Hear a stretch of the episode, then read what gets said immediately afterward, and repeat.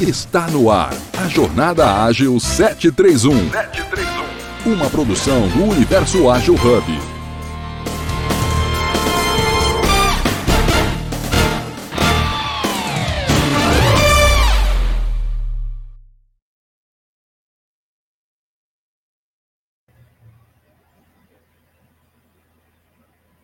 Maravilha, terçou, como diria o André, a gente fala todas essas manhãs, a gente está aqui de segunda a segunda, então a gente fala todos os dias da semana, tem de domingo até o quinto e hoje é o terçou. Muito obrigado pela presença de vocês. Quero agradecer principalmente antes de fazer toda a intro, toda a nossa liturgia e aproveitar que o tempo está correndo. Num quarto do programa já foi, a gente tem que correr atrás, né, Carol? A, apresentar a nossa convidada de hoje, Carol Teixeira.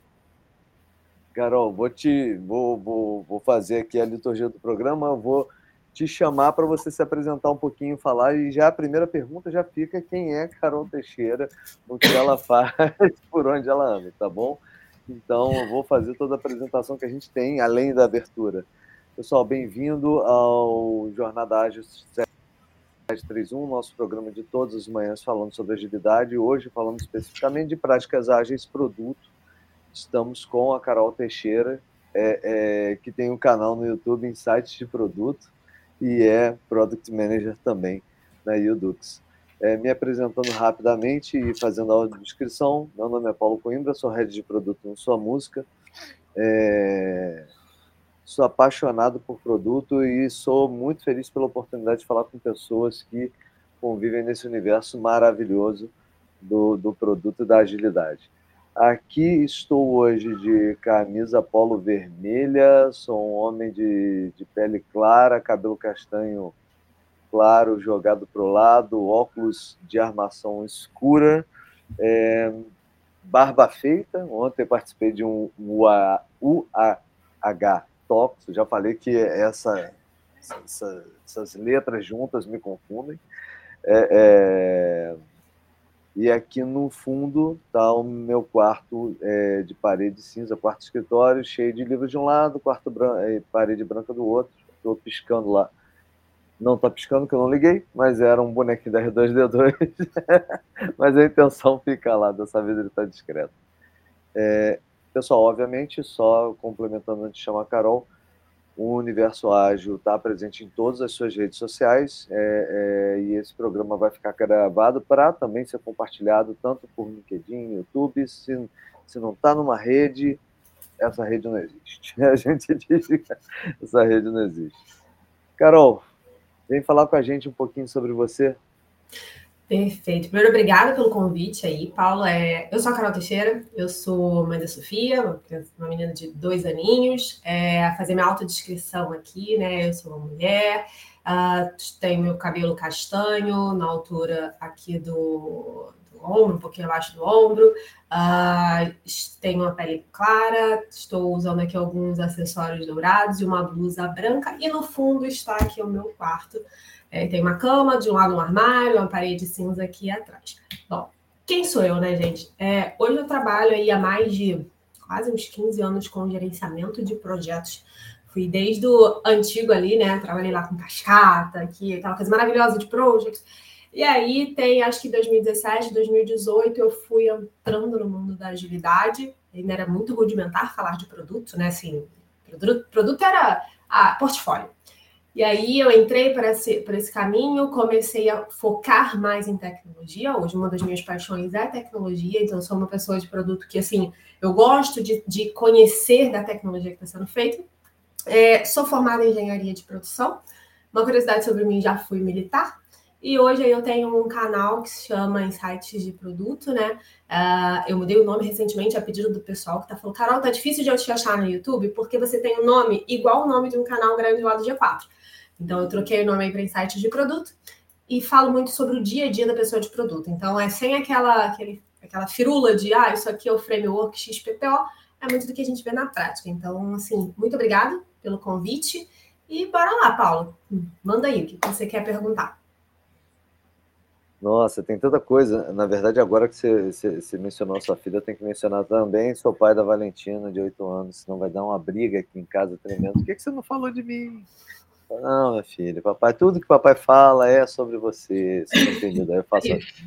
É, a, a Pamela Matos está perguntando se vai ficar salvo. Sempre fica salvo, sempre está disponível. Tô, todos os mais de, de mil episódios do Jornada Ágil estão salvos para consulta, então isso é muito legal, então fica tranquila. Mas, como você teve a oportunidade, quem está aqui ao vivo com a gente pode perguntar, se divertir, interagir e, e, e por várias vezes me colocar na berlinda. Mas, começando um pouco, né, e, e até dando um pouquinho de contexto para você e para nossa audiência, tá, Carol? A gente está com o tempo meio corrido hoje, porque a gente começou um pouquinho mais tarde, mas eu acho que a gente vai conseguir cobrir algumas coisas legais. A gente fez alguns programas sobre. É, é, eu, li, eu, brinco que a gente está lendo o livro Eight Steps to Epiphany, do Steve Blank, né? Porque se você for olhar os programas, praticamente estão na sequência. Então a gente fala de Problem Opportunity Solution, depois Product é, é Problem, Opportunity, é, problem é, Opportunity Solution, depois Product Market Fit, depois a gente fala de Business é, é Model, depois a gente fala, é, falou também com o Bernard Luna ele veio falar com a gente de MVP e validação. Então, a gente está construindo todo esse caminho, que é esse caminho de, de uma empresa em early stages, mas também é o caminho de uma grande empresa que está inovando, sabe? É, é praticamente o, o, o, a jornada básica de você tirar algo do zero e levar um. Né? No final das contas, lá é, é que, que, é o que o pessoal, que, que é a menção tão tradicional. Mas é mais difícil tirar do zero a um do que do um a um milhão, sabe? Então, assim, é, é, é essa jornada. E o que tem de comum em todos esses steps, todos esses steps, é a questão de aquisição e retenção de usuários, sabe? E que também é comum na empresa de um milhão de usuários, na empresa de um bilhão de usuários. Assim, é, é o único desafio que eu vou te dizer que, independente da natureza de negócio que você for trabalhar, você vai lidar com ele. assim, tipo, ah, não, não, você vai, principalmente B2C, né? B2B tem outros tipos de relação baseada em sales, mas empresas que são mais PLGs, elas vivem ah, isso diariamente. É, e a ideia é a gente falar exatamente sobre isso. E já começo com a primeira pergunta para né, começar a terça-feira acordando com, com pancada. Me explica, Carol, por que, que são, porque, qual a importância dessa aquisição e retenção do usuário? Por que, que isso é essencial para essas startups e para esses produtos digitais? Por que, que isso é o sangue que circula pela veia dessas empresas? Maravilha, Paulo. Então, assim, é, primeiro só botar aqui, explicar, nem sei se todo mundo já, já ouviu o termo. Então, aquisição eu estou trazendo novos usuários. Pronto, né? Estou botando a galera aqui para dentro. Retenção eu tenho que fazer essa galera continuar, tá? Então, numa startup, eu preciso ter um motor ali rodando. Então, por que é tão importante? Eu preciso ter é ações. É o traz e fica, né? É o traz e fica. o, que, é, o que acaba, às vezes, acontecendo quando a gente tem uma disfunção na estrutura é que o traz fica mais forte e o continua e coloca a máquina para rodar, ele fica disfuncional.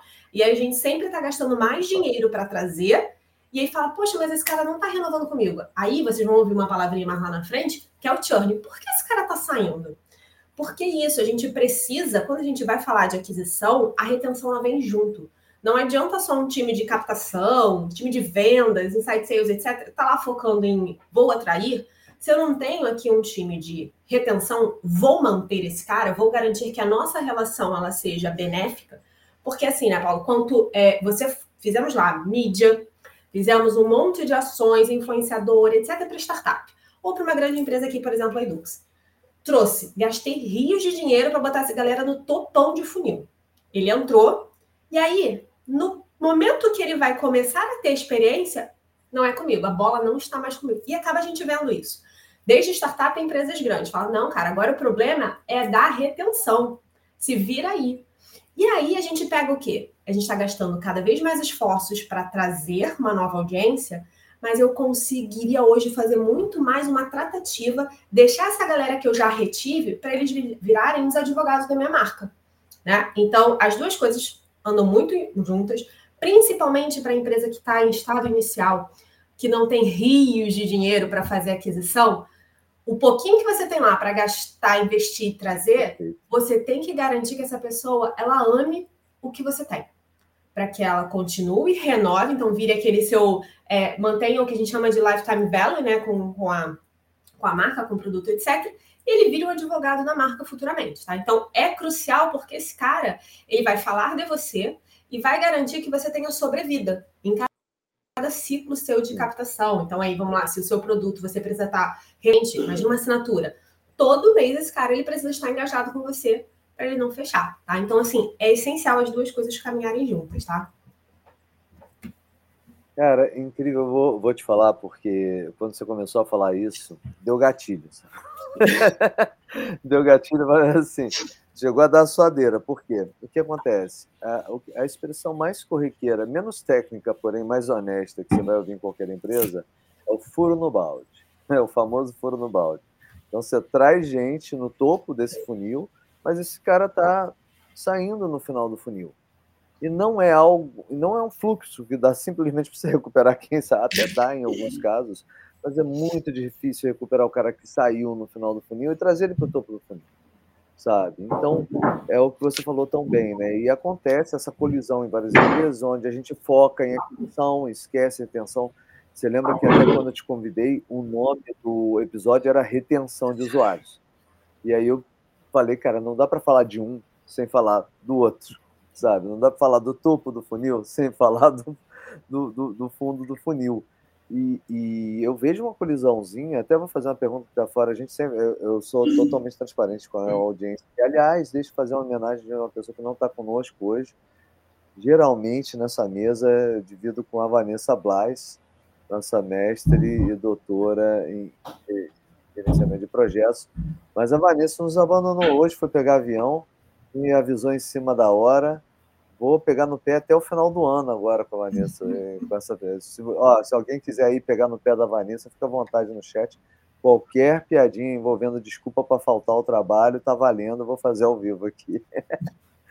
Mas, piadas à parte, eu vou até fazer uma, um, uma pergunta um pouco mais delicada. Você acha que, que hoje a gente tem muito essa divisão entre growth né, e, e, e gerenciamento de produto? Né? Então acaba ficando a, a, luta entre PMMs e PM, né? entre filosofias, menos de cargos, mas filosofias. A gente viu o, ca, o caso do Airbnb. Você acha que isso é um sintoma um pouco desse evento, é, dessa necessidade, de passagem dessa dicotomia de trazer gente, de manter gente no fim do dia, é, sem entender que, na verdade, é tudo uma única grande jornada que a gente deveria estar olhando isso de forma integrada? Antes da gente falar de metodologia e outras coisas. Claro, super, super concordo, Paulo. Assim, é, cada vez mais você vê justamente isso, né? E não é só o Airbnb, a gente teve outros casos também falando da, da galera que, ah, eu preciso agora ter um papel mais de PMM. Mas na raiz, a pessoa de produto, ela deveria também estar olhando todo. Então, o que eu percebo também, e eu falo da, da, da, realidade que eu vivo. Hoje numa empresa, que é uma das maiores empresas de educação do Brasil de nível superior, e a gente tem essas dicotomias, sim. E aí o papel da área de, de produto como um todo é trazer esse cuidado com o growth também. Porque fica muito apartado, fica ali growth, essa aulazinha, a estrutura de growth ali fazendo, ah, não, eu só sou responsável aqui por botar a galera para dentro. O produto não, só sou responsável pela manutenção da minha plataforma. A retenção, tadinha, é que ganha menos verba. Gente, aí, tá? O churn está aumentando. Ao invés da gente olhar a cadeia como um todo. Né? Então, quando a gente fala, o pessoal adora falar isso de jornada, ah, temos que pensar na jornada do usuário. Lindo, todo mundo fala, usa o framework XPTO para fazer jornada do usuário, mas não consegue juntar as áreas para falar disso. Não, meu squad eu só olho o aplicativo. Não, meu squad eu olho topo de, de funil. Tudo bem, cara. Independente se você olha topo, se você olha aplicativo, se você olha é, a parte de pagamento, você está olhando uma célula de um todo. Então, alguém tem que ter essa visão sistêmica, alguém tem que ter essa visão do todo. Quem é?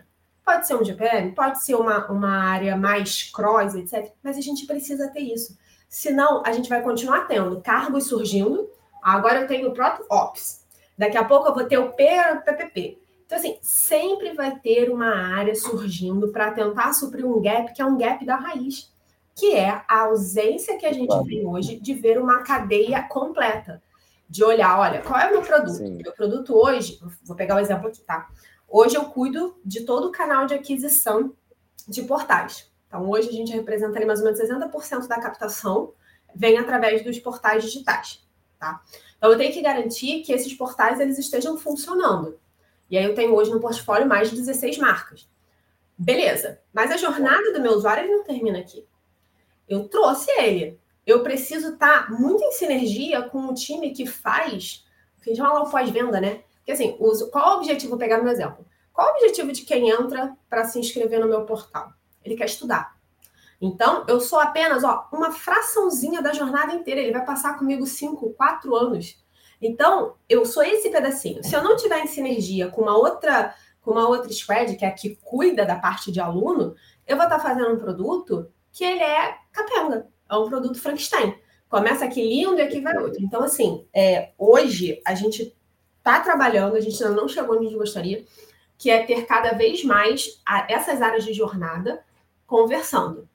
Mas eu ainda sinto que a gente tem falta muita parte de vendas, entender do produto para poder vender o produto, a parte de retenção falar, cara, olha só, eles estão fazendo uma estratégia lá na ponta, que é uma estratégia de crescimento. Eu preciso deixar minha plataforma preparada aqui para que ele possa receber isso e fazer com que os usuários evoluam.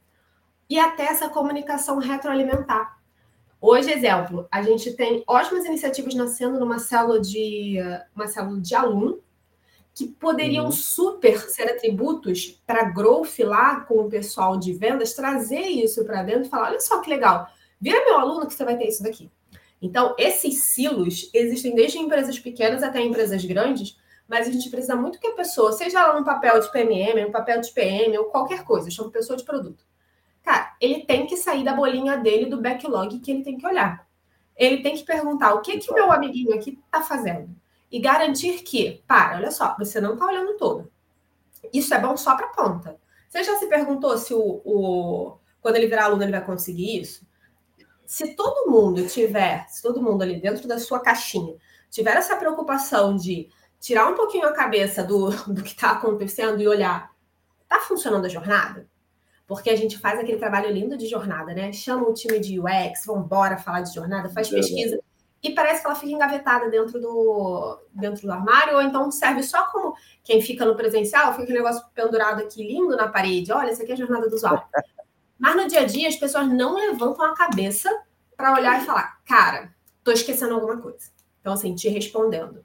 A gente sempre vai ter essa dicotomia. Se a gente não conseguir fazer com que as pessoas que estão nas, nas, nas áreas elas entendam que o papel delas vai além de garantir que o backlog, que a atividade principal dela esteja rodando. Ela precisa garantir que o que está entrando, quando for sair para uma outra área, esteja funcional. Porque senão as peças não conectam. Entendeu? Não, eu, eu, concordo em gênero, número e grau, porque, assim, é, é, de novo, você falou muito bem, essa questão da jornada, ela é essencial, que, que não seja vista só como algo complementar ao entendimento do negócio. A jornada é o caminho que você desenha para fazer esse cara conhecer a tua proposta de valor. Assim, se você não entender por onde ele está passando, onde você vai botar a tua proposta de valor, onde está o teu gargalo. Então, assim, a gente fala muito de retenção, retenção, retenção, e aí cai na, no vício de novas features significam retenção, sabe? Não necessariamente, eu, eu sei, todos nós caímos nisso, eu caio nisso, você sabe o que eu estou falando. É, mas a, agora, até trazendo um pouco para o início da jornada, quais canais de aquisição você acha que a gente pode, pode trazer aqui? Eu acho que a gente não precisa trazer todos, porque eles são quase infinitos, assim, todo dia que eu conheço, todo dia eu conheço um novo canal de aquisição, com um tempo diferente, com esforço diferente, com impacto diferente. Mas quais principais a gente pode trazer aqui para o pessoal entender assim, olha, como é que startups, como grandes empresas trazem esses usuários para é, é, conhecer essa proposta de valor? Tinha um filme, tem um filme muito antigo, mas que eu vi com meu pai na, na, na infância, chamada é, é, Campo dos Sonhos. Você já ouviu falar nesse filme? Não. É com Kevin Costner. E esse filme, o cara fazia um campo de beisebol no meio de um milharal, e aí todos os fantasminhas de jogadores de beisebol iam lá jogar. E ele ficava ouvindo na cabeça dele, construa que eles viram.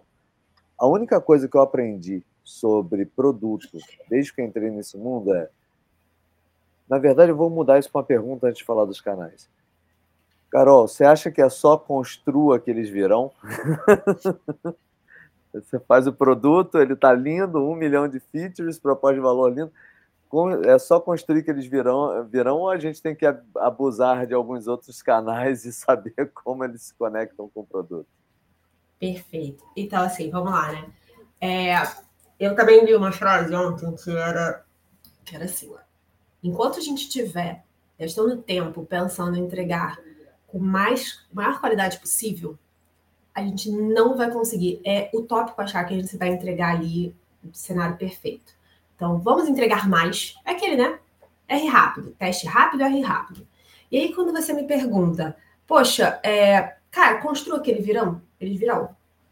Depende eu posso ter a minha ideia aqui, e o que acontece, tá? O que eu vejo de ideias lindas e maravilhosas, assim, eu, eu brinco que todo mundo tem bom senso, todo mundo sabe marketing e todo mundo sabe de TI. Todo mundo sabe resolver daquele pitaco, é só mudar um botão. E aí a galera já chega porque ela tá dentro do negócio dela, ela é apaixonada por aquilo. E na cabeça dela, a solução dela é a que o público precisa. Se eu construir exatamente o que o meu VP pede, ele, ele, tem muito, ele tem muita visão de mercado, perfeito. Mas se eu construir exatamente o que ele pede, não necessariamente vai ser o que o público vai querer usar. E aí o que acontece é que a gente vê muito nas startups. A galera com essa ideia, aí vou pegar minha frase inicial. Vamos fazer testar rápido para falhar rápido, se apaixona pela ideia que vai testar e não se permite a falha e consertar o caminho. Aonde eu quero chegar com isso? Então vamos lá. Eu tenho uma ideia maravilhosa. Vamos resolver. Vou falar. Eu tive uma startup, tá? Quando eu tive ali a startup, era uma startup lá em 2000 e... 2013 para 2014. A gente foi acelerado. E na época estava começando o mercado pet. Hoje todo mundo é pai de pet, tem ali, cresceu pra caramba. É um dos mercados mais promissores que a gente tem, né? O pessoal gasta rios de dinheiro com isso. Mas lá em 2013, 2014, ainda estava engatinhando. E eu era apaixonada pela ideia eu sempre tive cachorro. Então eu falo assim: todo mundo vai gostar disso daqui. Vamos lançar que eles vão vir. E foi exatamente isso. A gente lançou, lançamos uma plataforma onde era para aproximar, era, era como se fosse o Uber ali do pet, né? A gente aproximava uhum. ali, olha, eu tenho uma. Eu tenho hoje um pet shop, estou aqui na sua geolocalização, parará, você vinha, tinha cupom, fidelização, etc. E aí, não foi. Por quê? Meu público não estava pronto. Meu público não entendia aquilo. Meu público sentia uma dor. Ele precisava, ele precisava saber qual é o melhor pet shop perto da casa dele. Mas ele não ia usar minha plataforma porque estava faltando alguma coisa. Eu entendi uma parte do que era necessidade, porque era minha necessidade, mas não era necessidade do meu público. Então, às vezes, a gente cai na. E aí, nós, pessoas de produto, também, não é só o VP que cai nisso, não é só o CEO que cai nisso. A gente acaba caindo no conto do nosso produto é sensacional. Cara, a gente está fazendo um bom produto, beleza. Mas é isso que o meu usuário quer? É isso que ele vai? Vamos fazer o seguinte, ao invés. Aí sim, ao invés de eu sair subindo ali, vamos fazer um teste de usabilidade, vamos, vamos testar a hipótese. Vamos aqui chamar um públicozinho, fazer. Ah, Carol, demora muito para a gente fazer discovery. Eu não estou falando para fazer discovery de três meses. Eu estou falando a gente faz uma telinha feia mesmo. Sobe lá aquele botãozinho ali só para testar se a hipótese que você tem, se o usuário vai querer aquilo faz o, o negócio mais rascunho possível. Mas não caia na ideia. Isso, isso aqui, eu sofro muito nisso, porque o meu diretor ele não, Carol, você tem que prezar pela qualidade, o negócio tem que estar lindo. Eu falei, eu tenho que ter dados. Se eu não tiver dados, eu não consigo prezar pela qualidade. Você sabe quanto custa as horas de desenvolvedor? E aí é o papel de nós, pessoas de produto. Primeiro, não cair no conto da sereia o produto é importante, nós temos que gostar do nosso produto, mas principalmente a gente precisa ser realista. As demandas que chegam para a gente, nós não somos uma máquina de entregar funcionalidades. Senão, a gente acaba virando um. A gente acaba virando um garçom. Tô lá e falar, cara, o que você quer? Entrega isso aqui a funcionalidade. E são funcionalidades que no final eu vou ter um produto super complexo.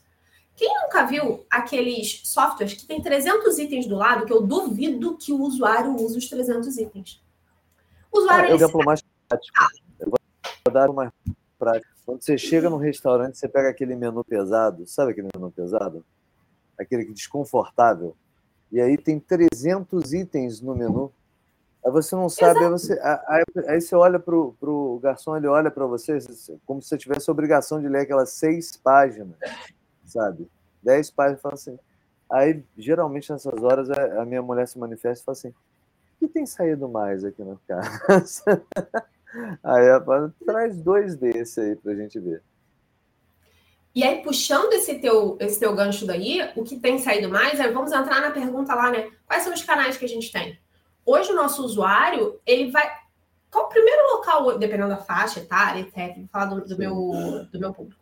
Do público que consome aqui na, na empresa, ele vai olhar hoje e perguntar primeiro no TikTok, depois no Instagram, depois no Google e no YouTube.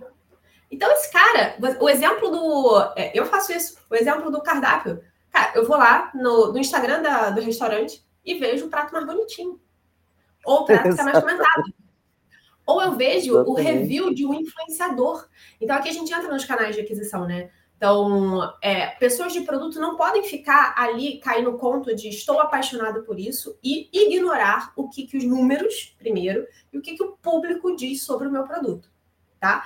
É, não vamos achar que nós somos todos Steve Jobs e falar, eles não estão, eles vão né, gostar do. Cara, não, você não é uma Apple, você não é o Alecrim Dourado, você está aqui concorrendo com 300 outras empresas querendo fazer a mesma coisa, tá? Então, você, primeiro, não reinventa a roda, galera. Se você hoje vê, se você tem um aplicativo, é, um aplicativo de delivery, aonde o teu público que consome delivery, olha o teu concorrente, onde ele está indo. Se a tua startup é uma startup de SaaS, aonde o teu público está indo? Você vai procurar ali e vai tentar usar os mesmos canais de aquisição do que ele está ali. Então, hoje, por exemplo, os canais de aquisição que a gente tem aqui. Meu público é um público que busca ensino superior. Então, ele está lá naquela faixa, né? Como eu tenho diferentes marcas, eu tenho marcas mais premium eu tenho marcas mais populares. Pegando de uma marca mais popular, eu tenho faixa da galera que está ali dos seus 17 anos, 16, 17 anos, terminando o ensino médio, né? Até uma pessoa Sim. de 45 anos. Então, eu tenho que ter uma segmentação de canais para alcançar esse público bem diversa. Então, sim, eu vou estar numa televisão, porque eu tenho um público que ele acessa e consome e ele é influenciado pela televisão. Mas eu não posso ignorar o TikTok. Ano passado, para vocês terem ideia, ano passado a gente não estava dentro do TikTok.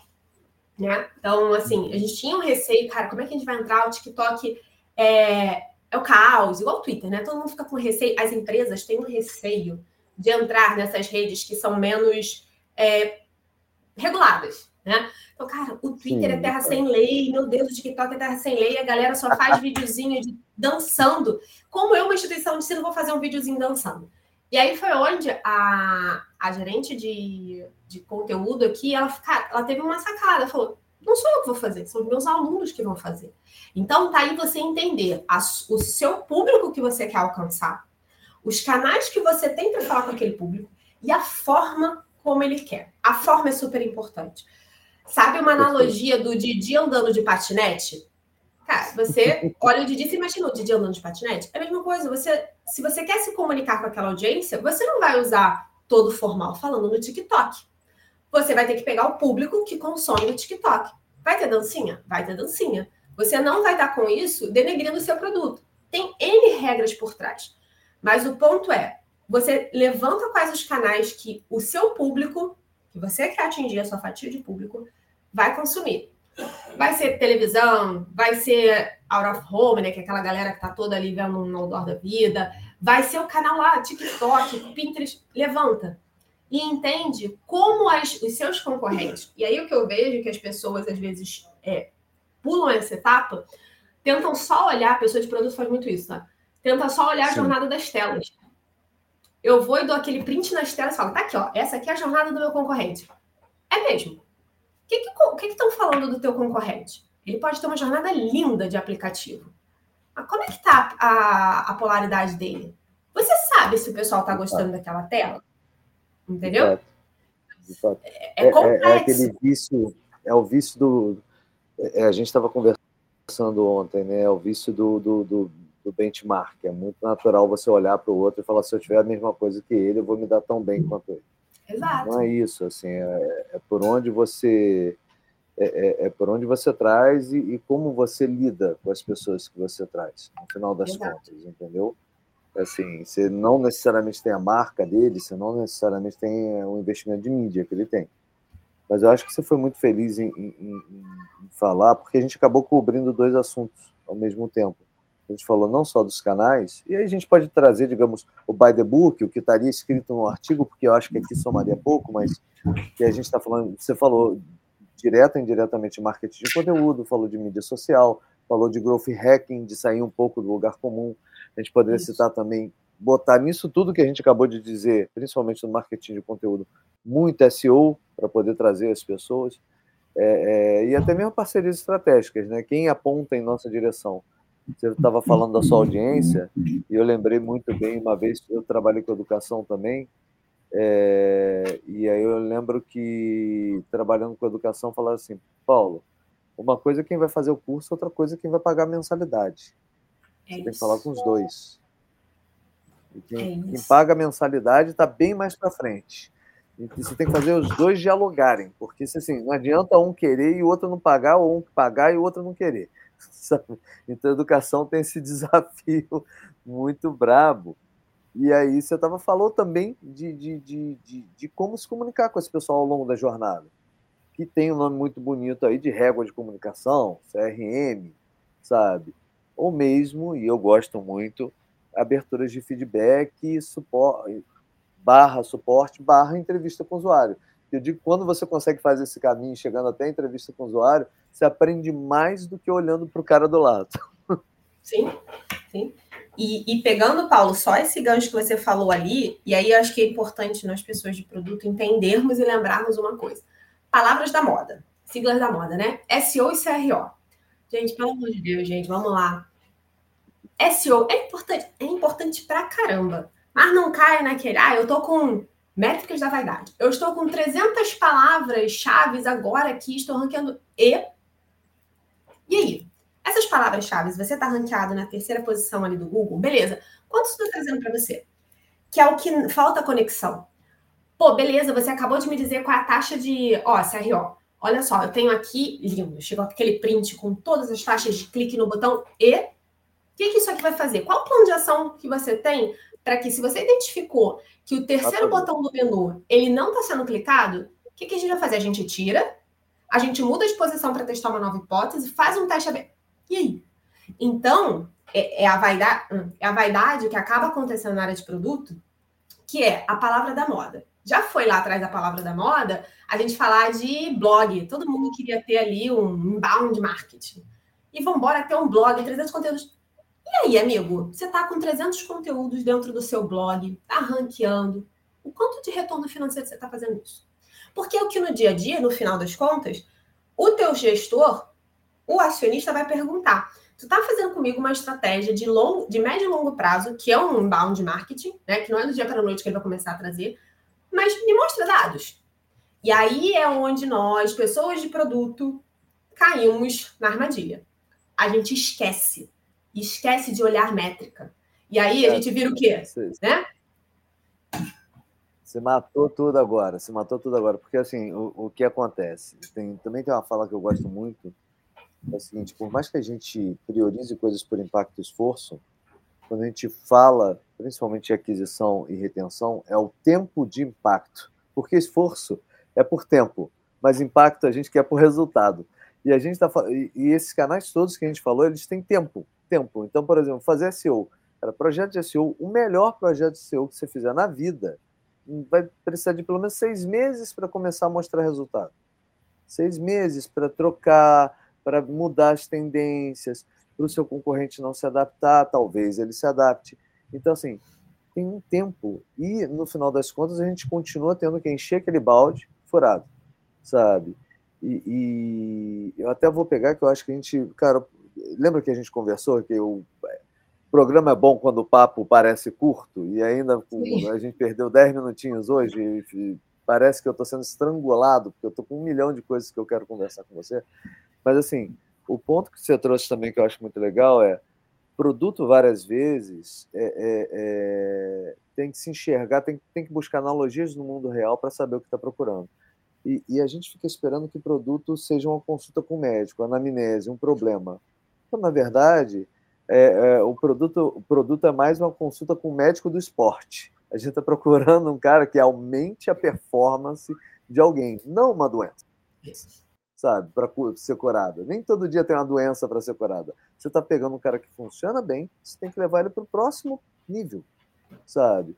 E melhorar algo que já é bom é sempre mais complexo do que corrigir algo com defeito. É sempre mais complexo. Você está corrigindo algo com defeito, cara, tá fácil. Você deveria estar tá melhorando algo que você sabe que já é bom, que você tem que levar para o próximo nível.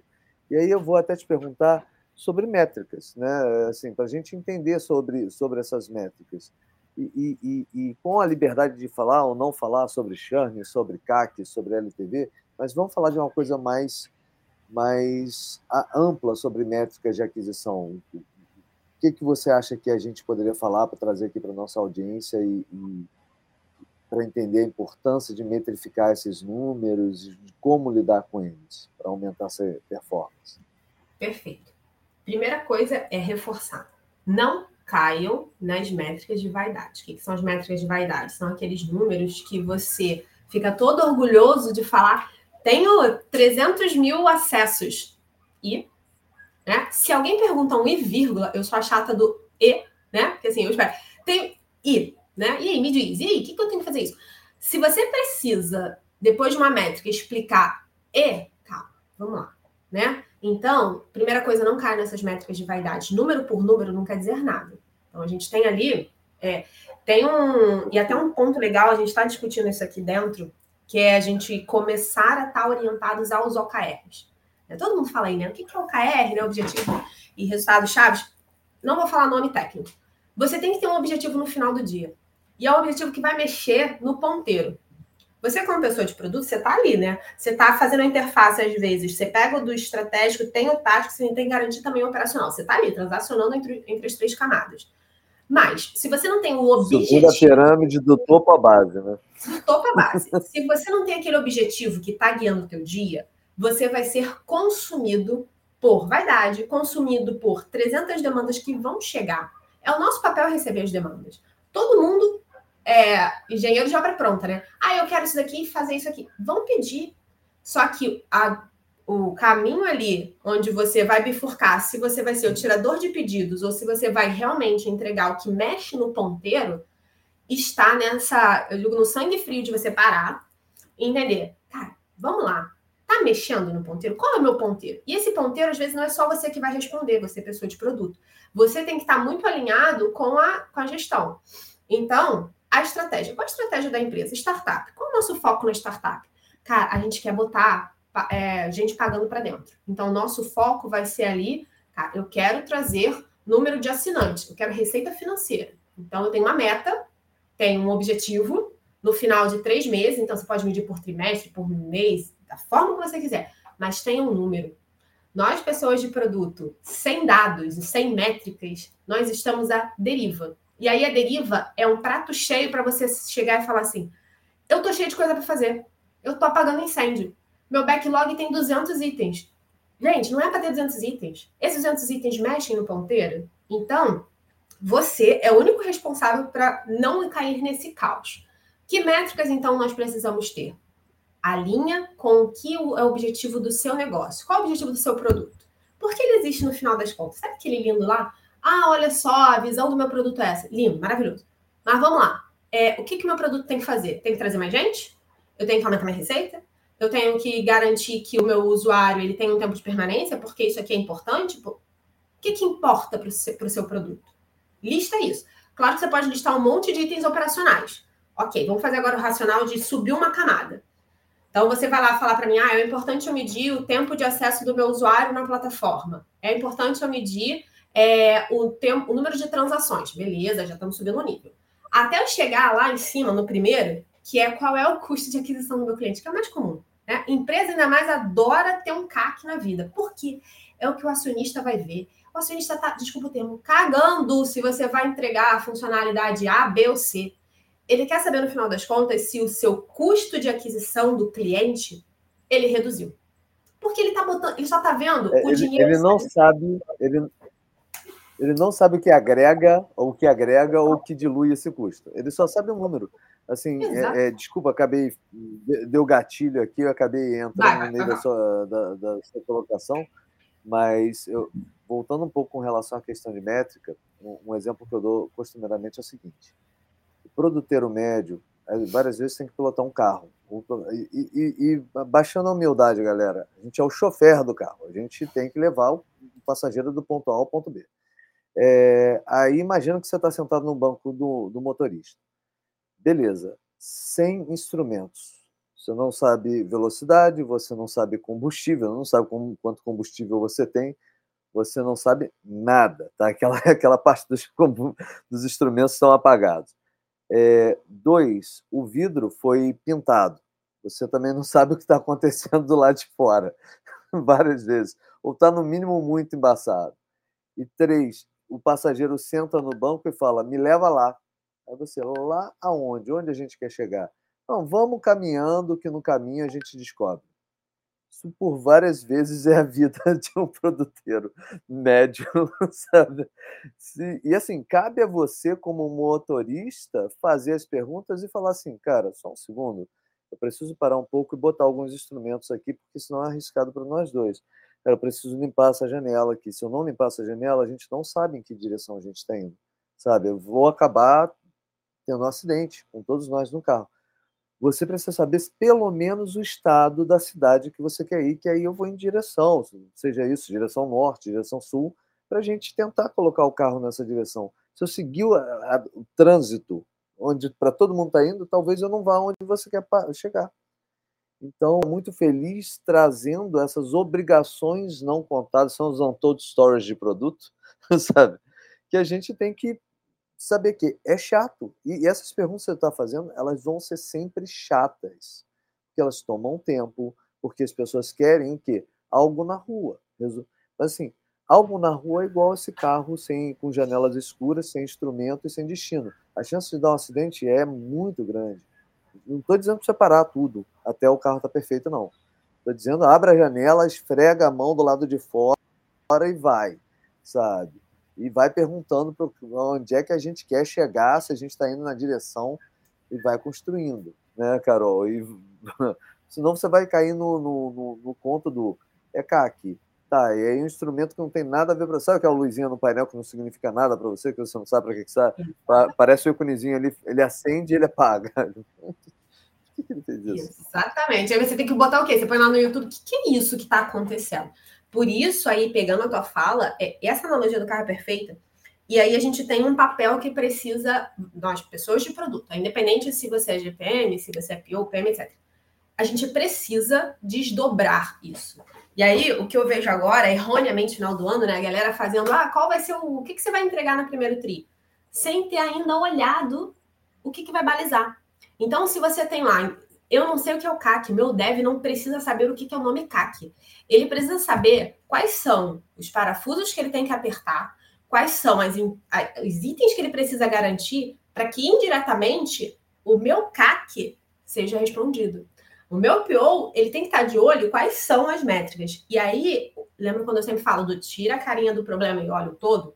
Se você, se o teu líder, o teu, a tua empresa tem como objetivo reduzir o churn, que a gente está falando lá da retenção, né? Preciso reduzir o churn. Que bendito nome é esse churn? É a quantidade de pessoas que estão abandonando, estão saindo, estão indo embora dali, né? Estão cancelando a assinatura. Se o foco da empresa é essa daqui, isso aqui que a gente vai perseguir, então a sua célula, seu squad, seu time de, de retenção vai perseguir isso. Como eu quebro isso para um time operacional? O que, que o meu time operacional tem que fazer? Será que eu preciso trazer uma personalização de jornada? Será que eu preciso trazer aqui uma gamificaçãozinha, né? A gamificação foi tão na moda, é muito anos 2000, né? É, mas é, o pessoal agora, vamos chamar de PLG, vamos chamar de um monte de coisa. O pessoal adora reinventar nome. Mas, mas é a estratégia. Vamos dar uma cenourinha aqui, Parte do que isso é operacional. Então, se nós, pessoas de produto, não conseguimos fazer, o nosso papel é traduzir. O que estão me pedindo? O que, que eu tenho que prestar contas? Como eu vou traduzir isso para fazer com que o meu time saiba a direção? Como você falou, eu vou limpar aqui a, o vidro para que eles possam seguir. Seguiu, deu um respiro, agora eu vou limpar o outro lado. Não adianta chegar e tentar fazer tudo, né? Mas minimamente, se o seu time, se desde lá do QA, ele não, da pessoa que garante a qualidade dos testes, ele não entende o porquê ele está garantindo a qualidade daquele teste, o que, que testar aquela aplicação em redundância ali, fazer N testes, por que ele está fazendo aquilo, que ele lá no ele não precisa saber que ele vai mexer no CAC. Ele tem que saber que no final das contas, garantir que aquilo funcione, vai fazer um usuário feliz, vai fazer um usuário que não abandona. Então, nosso papel é traduzir isso, é deixar toda a minha linha de produção ciente do que o papel deles ali é uma engrenagem. Se uma dessas engrenagens não funciona, se o meu QA não testa na exaustão, eu estou entregando um produto que lá na frente meu usuário ele vai dropar, vai cair, né? É, vai reduzir, vai aumentar meu churn, vai reduzir a quantidade de usuários, ele vai falar para o outro. Aí eu viro, gente, uma cadeia que, cara, ele vai parar no Reclame Aqui. Ah, mas o Reclame Aqui eu não cuido. Quem cuida é a área de... Não, meu filho, você é responsável por isso. É Entendeu? melhor que cuide. É melhor que cuide. É melhor que Olha, cuide. Olha, eu vou te falar uma coisa você esse nosso papo é, ele nasceu muito por aquisição e retenção de usuários, mas ele volta a uma base de muita coisa que a gente conversou e a gente está encerrando um ciclo aqui, né? Porque a gente passou por aqueles, aquelas quatro colunas do, do, do livro do Steve Blank, a gente passou por, pelas duas. E, e o que você está falando aqui no final das contas é uma, é uma repetição ou uma sumarização de muita coisa que foi dita, que é assim e ontem o Luiz Gustavo, LG da, da Ace Cortex, né, da aceleradora, estava aqui com a gente, e ele falou: se você não sabe por onde passa o fluxo de receita, né, onde o fluxo de valor vira fluxo de receita e onde você tem que mexer para que uma coisa se transforme em outra, não adianta, sabe? Não adianta porque você não entendeu o valor da tua empresa, valor para o outro, sabe? Então você vai ficar falando do usuário do lado de fora você não vai falar da, do, dos problemas dele, você vai falar da empresa do lado de fora, você fala dos setores externos ao seu. Então, muito do que você falou aqui tem a ver com colaboração, é uma construção coletiva dessa narrativa, sabe? Não só ter um número aleatório e de quem é esse número, sabe? Ou eu vou mexer no meu número. Mas a correlação entre eles eu achei muito importante na tua fala, porque assim, tão importante quanto saber CAC, quanto saber churn, quanto saber lifetime value.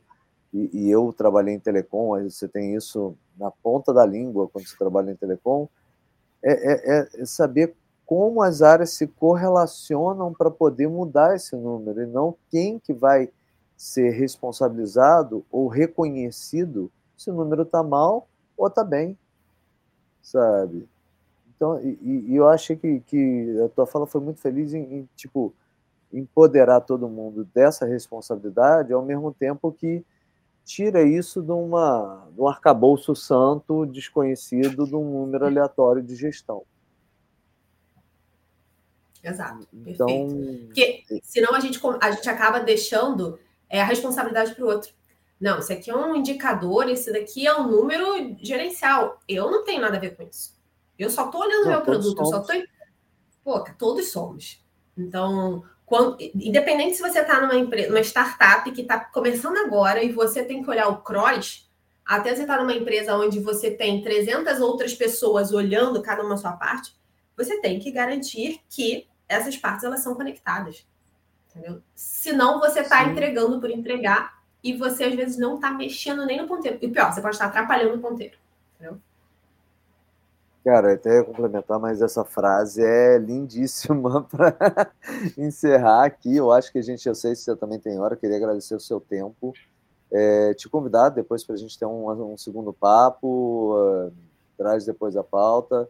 É, nem que cheguei a comentar sobre pessoas de produto, que é a comunidade que eu, que eu giro, que eu, que eu faço a gestão e faço parte, e convido todo mundo a fazer. Te convido a fazer parte lá também, para você compartilhar o seu Manda lá o link também. Adoro entrar nessas comunidades é... para discutir.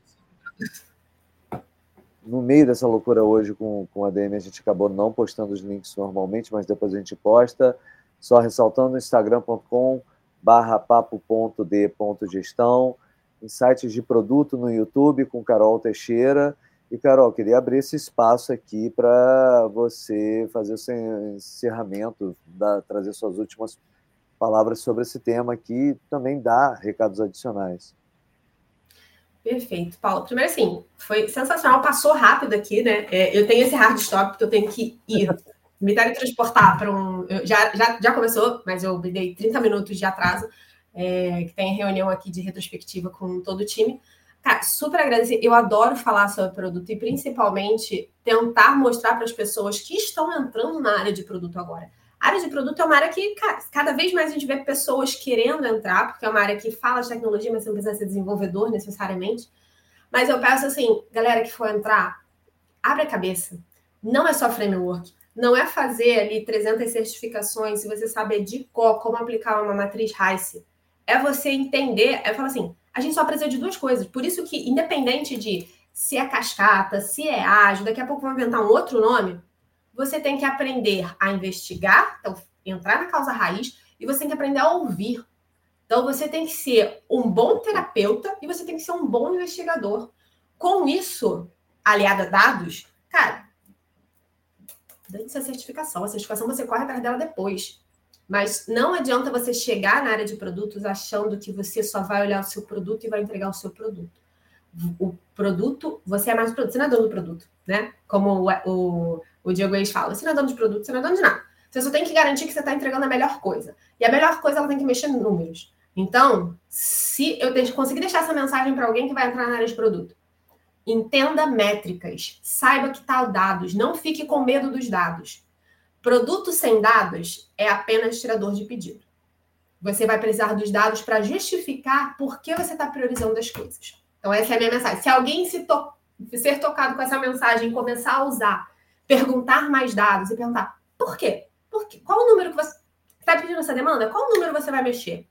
Quanto ela traz de retorno? Que dados você tem hoje? Você vai ver que a sua vida vai facilitar, porque na terceira pergunta a galera não tem dado, eles vão ter que voltar para casa, então não é tão urgente assim e você vai conseguir ter uma visão de quanto aquilo agrega ou não, tá? Essa é a minha mensagem. Sigam aí, eu sempre estou deixando pílulas de conteúdo. Quem quiser também tem o link lá da mentoria. Então, assim, o ponto é, eu sou super acessível nas redes. Quem quiser falar de produto, vida real, vá lá, me procura. Muito obrigada, Paulo, pelo, pelo espaço. Se quiser falar de novo, é só me chamar. Adoro bater esses papos, tá?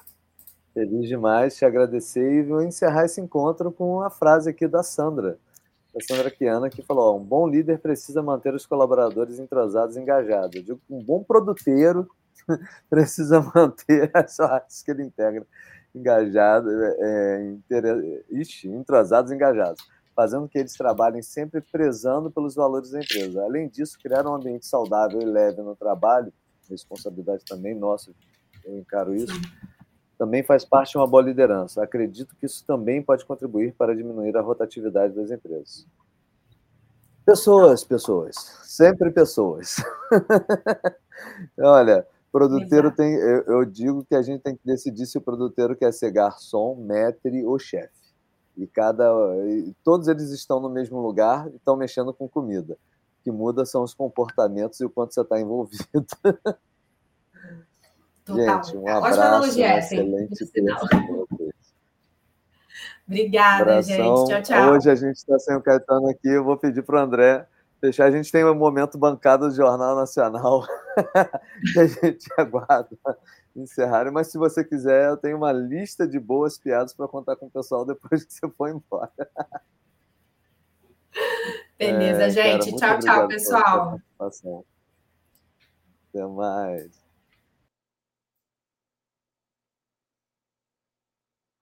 Gente, mais uma vez, obrigado por estar conosco hoje.